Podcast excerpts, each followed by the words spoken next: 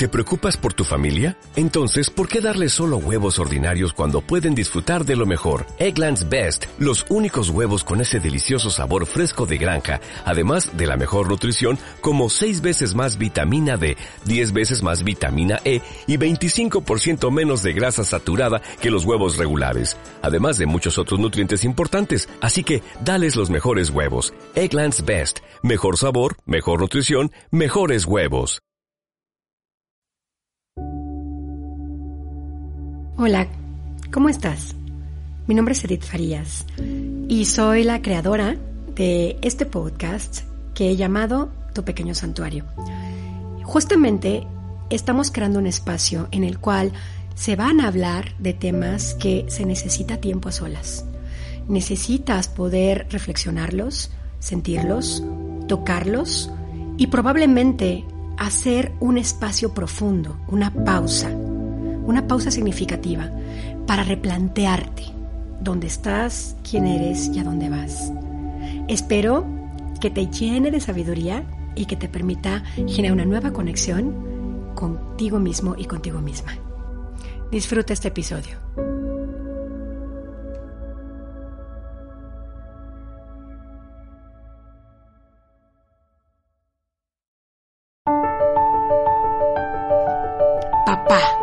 Cuando somos pequeños. Tenemos que empezar entendiendo de que por ahí de los tres años de edad es cuando empezamos a tener esta imagen con mamá fusional. Obviamente ya venimos de una fusión brutal, ¿no? Desde que estamos en su útero matriz, desde que nos desarrollamos en el vientre, desde que nos nutrimos de ella, literalmente hablando. Y salimos y también tenemos esta, esta sensación de ser uno mismo con mamá. No hay una personalización como tal, no hay una identidad como tal, no hay un nombre y apellido a quienes somos. Simplemente mamá se vuelve como una extensión de mi brazo o como una extensión de mi cuerpo. Y yo como bebé no sé quién es mamá y quién soy yo. Simplemente me sé y la sé. ¿No? Es como un tema del ser. Pero no hay diferenciación lo que mamá siente, yo lo siento, lo que yo siento, mamá lo siente, ¿no? Es como esta sobreempatía tan necesaria para poder ir desarrollando una, unos recursos interiores muy ricos. A los tres años es cuando se empieza a crear el marco de referencia en el ser humano que nos hace sentir a salvo, que tenemos todo cubierto a través de mamá. Ya podemos caminar, la mayoría ya, ya gateamos, ya incluso hasta corremos, ¿no? Ya tenemos experiencias con el mundo externo, ya podemos agarrar la cuchara, ya podemos alimentarnos solos, incluso en muchos casos ya hasta controlamos esfínteres. Ya podemos dormir en otro lado, ¿no? Ya tenemos un cuarto aparte y tenemos ya una dinámica que sí diferencia un poco la situación, pero a nivel emocional todavía no hay una diferenciación clara. Vienen estos tres años en donde yo me siento completamente apoyado, sostenido, contenido, eh, visto, mirado por mamá y empieza el proceso interno de generar recursos. Mientras más mamá me dé tiempo de calidad, y de calidad me refiero a atender mis necesidades, pero no ceder ante mis caprichos, me refiero a saber cuando estoy mal, saber cuando de verdad estoy enfermo o enferma, reconocer que algo me sucede porque traigo la carita diferente, porque las manitas las tengo eh, como muy presionadas, de repente mi, mi, temperatura cambió, mis ojitos están viendo otro lado, este tipo de cosas fisiológicas que la mamá intuitivamente empieza a reconocer que algo le está pasando al hijo, ¿no? Al bebé, al chiquito. Si mamá se, se desde su intuición atiende esto en mí, yo voy a empezar a sentirme lleno de su mirada.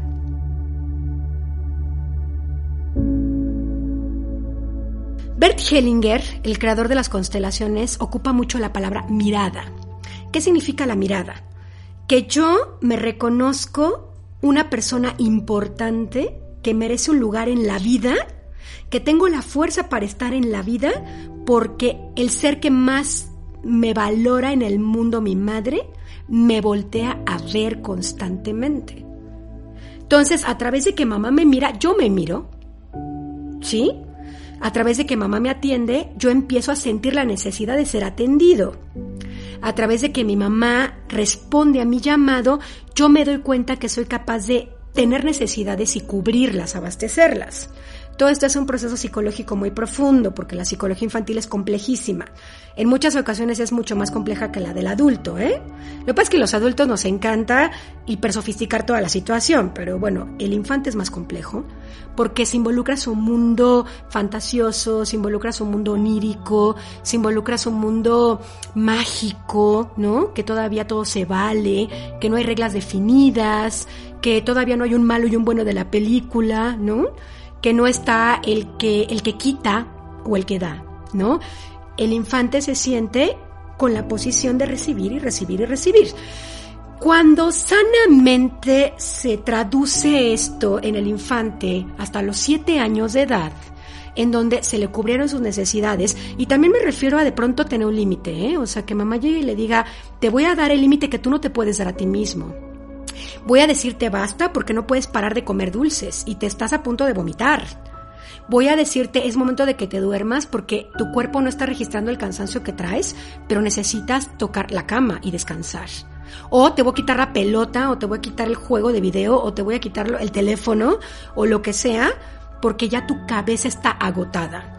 estos límites también tienen que ver con la mirada eh, con la mirada real de mamá, ¿no? O sea, porque la mamá cuando mira bien al hijo es como, sí me doy cuenta de que necesitas algo realmente y lo cubro, pero también me doy cuenta cuando me estás manipulando, me doy cuenta cuando me estás chantajeando, me doy cuenta cuando quieres controlarme, me doy cuenta cuando ya esto es un jueguito de poderes.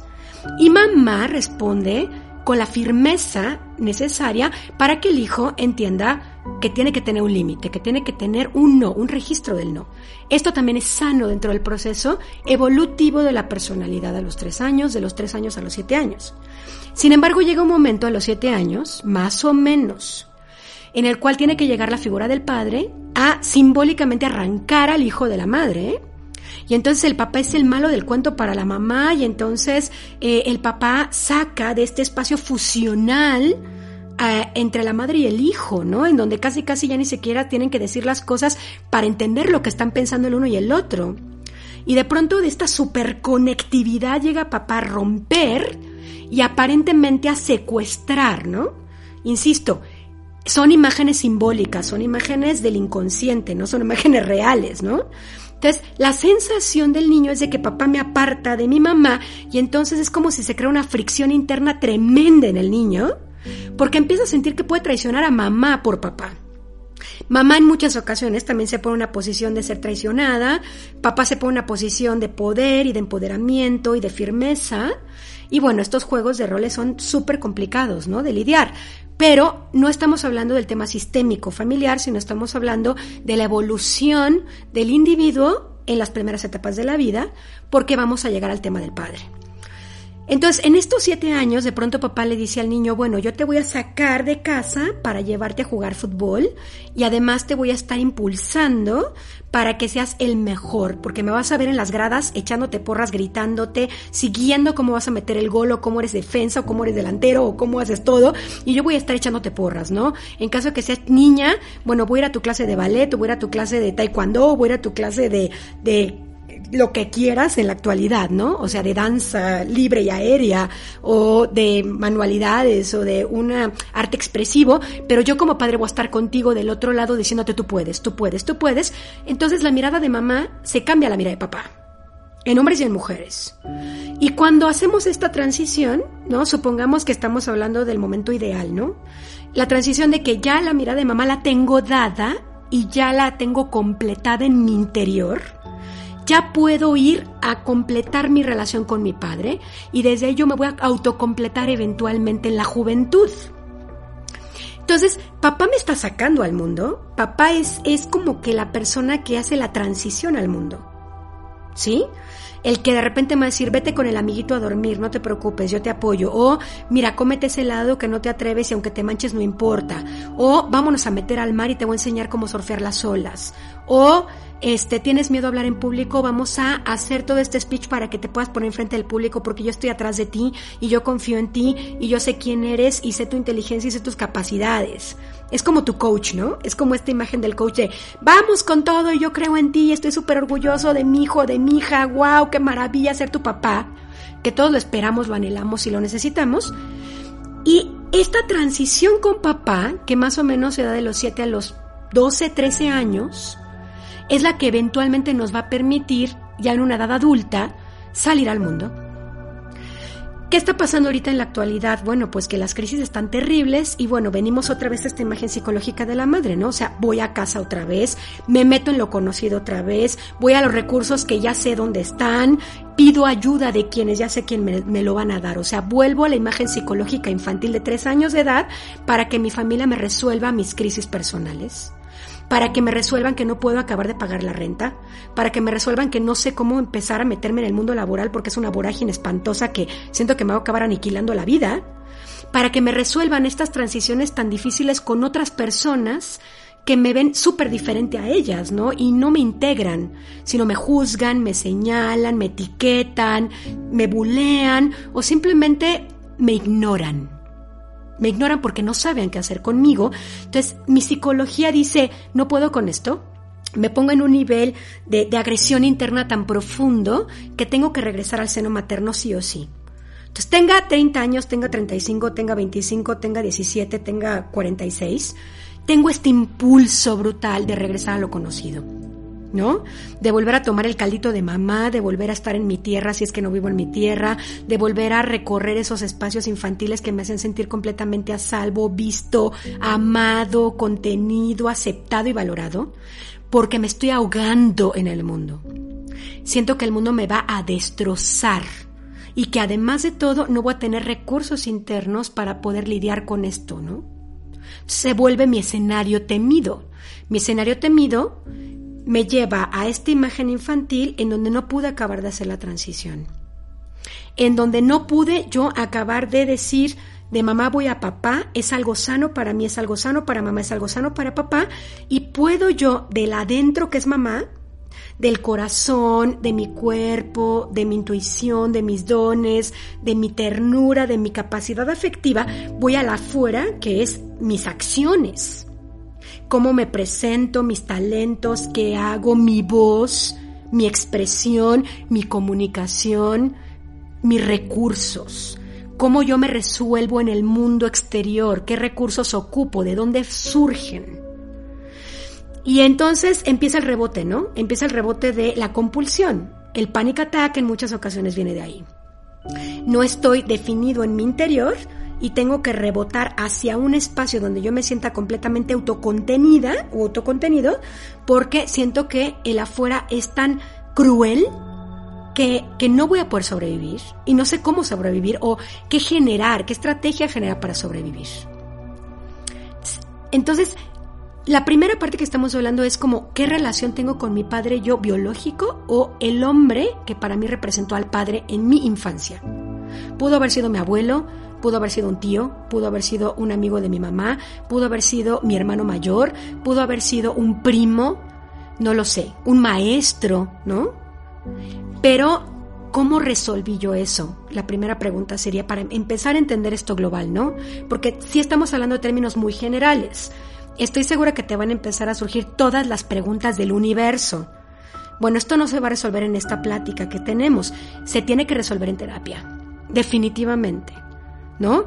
Pero te estoy dando terminología general para que vayas teniendo un panorama más claro de por dónde pueden ir puntos en ti, por qué no estás pudiendo entrar en la vida, por qué no te estás pudiendo sostener en un trabajo, por qué no estás encontrando tu lugar, por qué no puedes generar ingresos constantemente, por qué no te sientes autoafianzado o autoafianzada en ti misma o en ti mismo al nivel de poder con las cosas, ¿no? Poder con las crisis.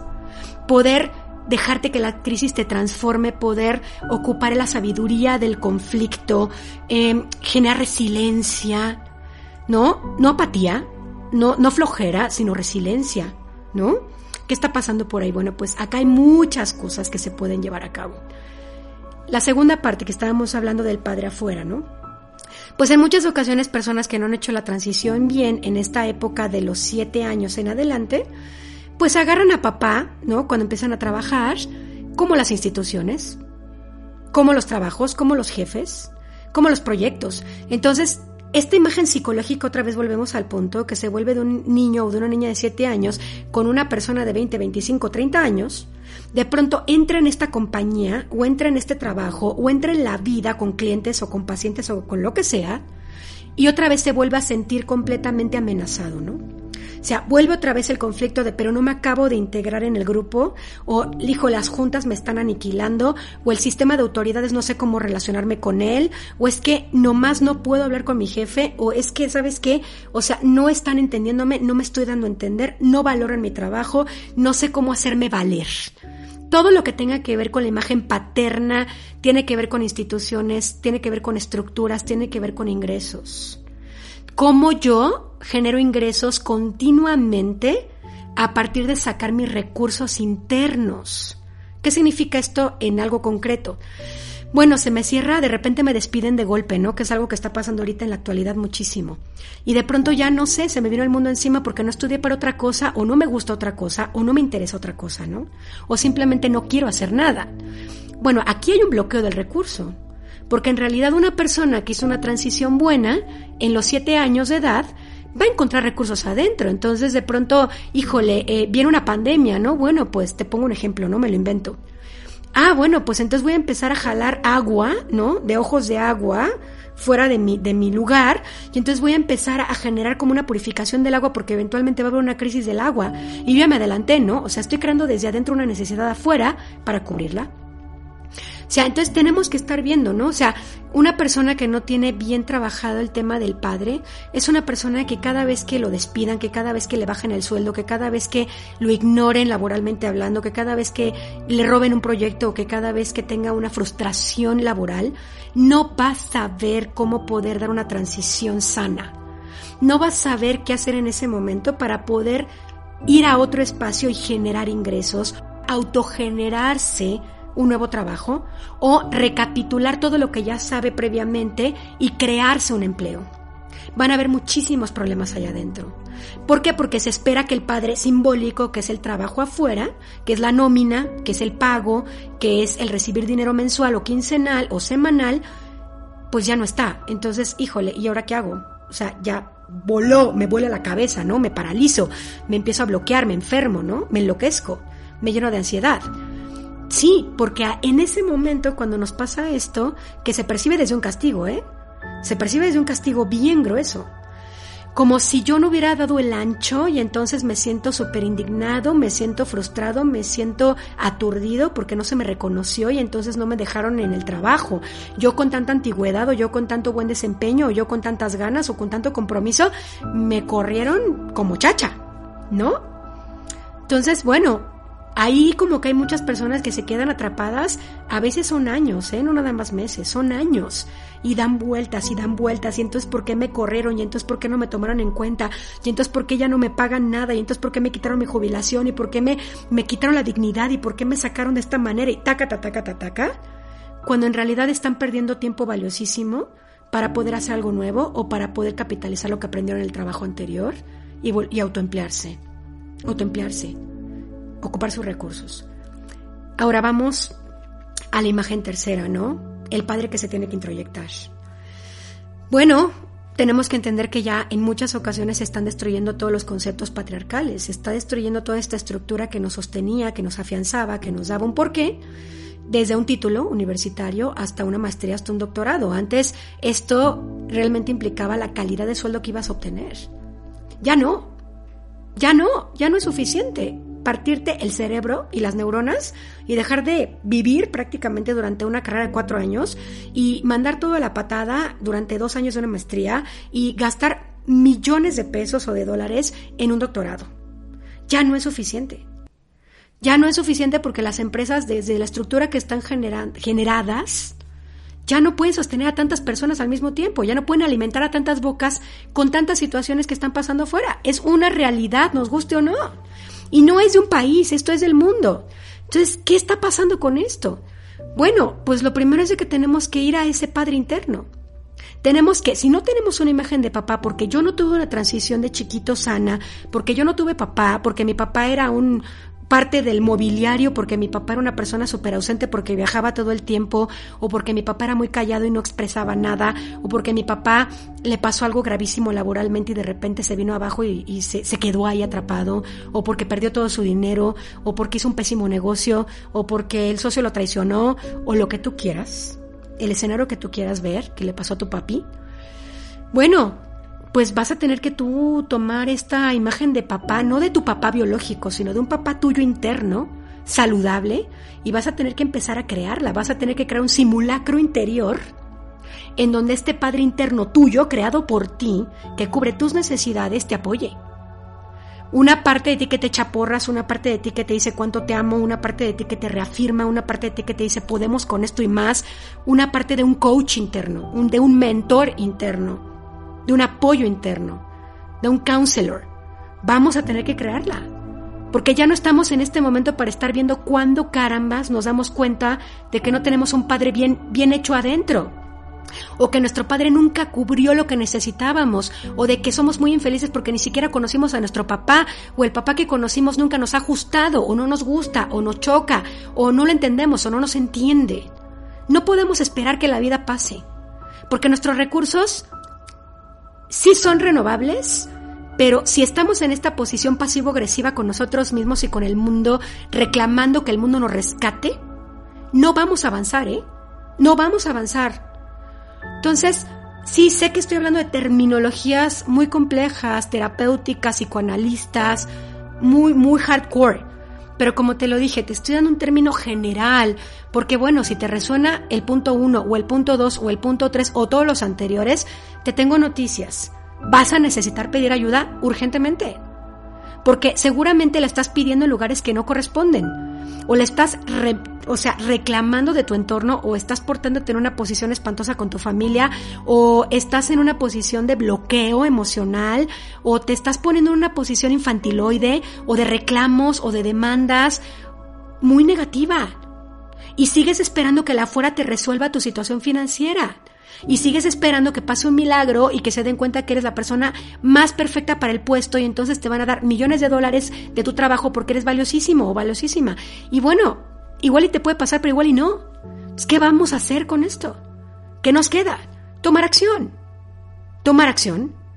Y esta acción que necesitamos tomar es trabajar con los introyectos, trabajar con los personajes arquetípicos internos que tenemos todos, porque lo tienen hombres y mujeres. La imagen del padre interna la tenemos hombres y mujeres. Necesitamos regresar esto urgentemente.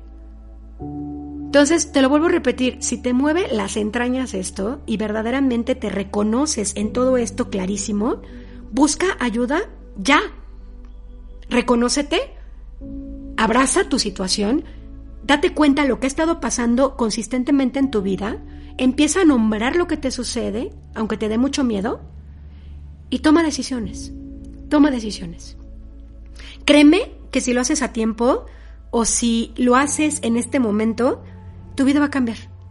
Porque tú te vas a volver un agente de cambio y tú vas a empezar a crear recursos que hoy piensas que no existen. Tú vas a empezar a ver cosas o a sentir cosas que hoy piensas que no puedes llegar a sentir en tu vida. Pero algo se necesita cambiar adentro de ti. Algo se necesita sanar, se necesita reparar, se necesita reconsiderar. Y es ya. Es ya. Espero que te sirva mucho. Espero que te sirva mucho esto espero que verdaderamente te sume, que es información muy valiosa para ti y que te aclare la cabeza.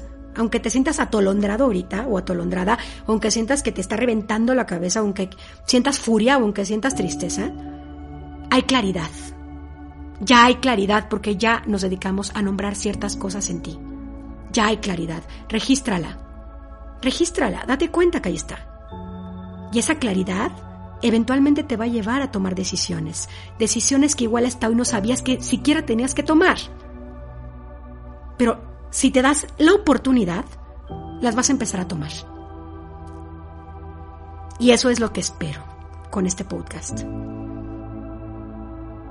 Sé que lo que hemos estado hablando seguramente ha estado removiendo fibras muy sensibles en ti y en verdad Créeme que lo entiendo, yo también he estado del otro lado escuchando esto, ¿no?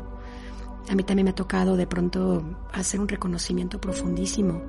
De hecho, el concepto que se le llama shadow work, el trabajo con la sombra. Y el trabajo con la sombra pues nos lleva a ver estos escenarios temidos, nos lleva a, darle frente emocionalmente a todas estas cosas que traemos adentro y que, hijo, nos remueven y nos descomponen y nos desajustan. Por eso te voy a pedir que empecemos a hacer algunas respiraciones te voy a pedir que inhales muy profundamente por la nariz y exhales por la boca.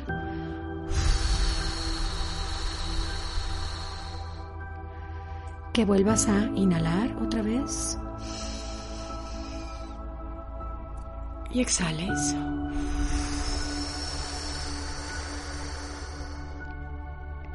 Y una última vez.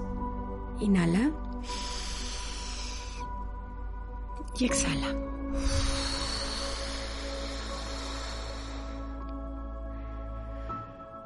No te culpes, no te envicies en lo que estás sintiendo. No lo juzgues. No lo veas como que estás mal o estás bien. No lo veas como que esto es un motivo para enojarte con tu padre. No lo tomes como un nuevo pretexto para salirte de ti. Asúmete Regresa. Regresa a tu centro. Regresa a ti. Regresa a tu corazón. Ábrelo. Ábrelo. Por muy duro que sea. Por muchas resistencias que traigas. Ábrelo. Respira. Respira. Es muy importante que la respiración te regrese a ti. Tómate el tiempo que necesites. Date el tiempo que necesites.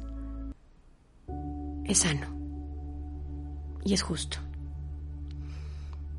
Espero que todo esto te permita acomodar las cosas distinto, que te abra un nuevo modelo de pensamiento, que te genere curiosidad para indagar, para preguntar, para cuestionarte. ¿Qué realidad has estado contándote hasta hoy acerca de papá? acerca de mamá y acerca de ti. Y desde lo más profundo de tu ser y de tu amor a ti mismo y a ti misma, decidas, decidas ponerte enfrente de este trabajo personal, que es valiosísimo, es valiosísimo. Y es tu derecho darte la oportunidad de vivirlo. Te deseo una muy buena tarde o noche o mañana, dependiendo de la hora que me estés escuchando. Y deseo que esto llegue a un nivel muy profundo y que te dé una nueva oportunidad para hacer las cosas diferentes. Muchas gracias por haberme escuchado.